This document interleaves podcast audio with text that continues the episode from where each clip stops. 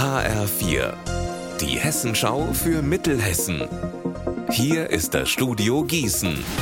Meti Verrösler, schönen guten Tag. Sie haben es eben wahrscheinlich hier bei uns mitbekommen. In Bad Nauheim sollen drei Pflegeheime schließen. Jetzt gibt es neue Hoffnung. Zumindest für eines der Pflegeheime, das Haus Württemberg. Ein möglicher Investor ist gefunden.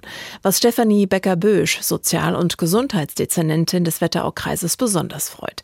Zwar kann der Kreis als Vermieter der Einrichtungen nur zwischen den Häusern und potenziellen Investoren vermitteln, hat aber natürlich ein großes Eigeninteresse daran, dass die Häuser weiter betrieben werden. Die momentane Situation äh, stellt sich ja glücklicherweise seit äh, dem Wochenende ein bisschen anders dar, so dass wir tatsächlich guter Hoffnung sind, dass die Menschen dort verweilen können, weil auch wir als Landkreis haben natürlich ein großes Interesse dran bevor wir am Ende äh, Menschen hier auch haben, die dann zum Beispiel in unserer psychiatrischen Klinik aufgefangen werden müssen aufgrund ihres instabilen Auftretens, dann ist es für uns natürlich auch ganz wichtig, dass wir dort zumindest die vermittelnde Rolle einnehmen, die wir als Landkreis nur ausüben können. Mehr dazu erfahren Sie heute in der Hessenschau um 19.30 Uhr im HR-Fernsehen.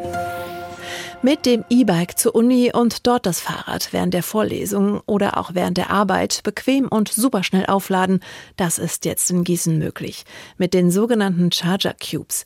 Am Philosophikum und im Campusbereich Seltersberg am Heinrich-Buffring bietet die Justus-Liebig-Universität Gießen ihren Studierenden und Beschäftigten ab sofort diese Möglichkeit.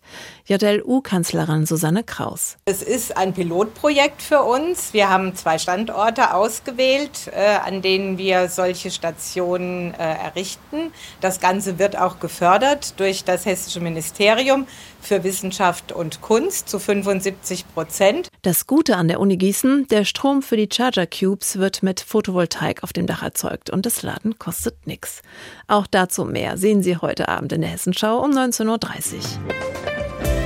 Unser Wetter in Mittelhessen bleibt bis zum Abend hinein bewölkt und regnerisch und das wird in der Nacht noch heftiger mit ergiebigem und teils gewittrigem Regen.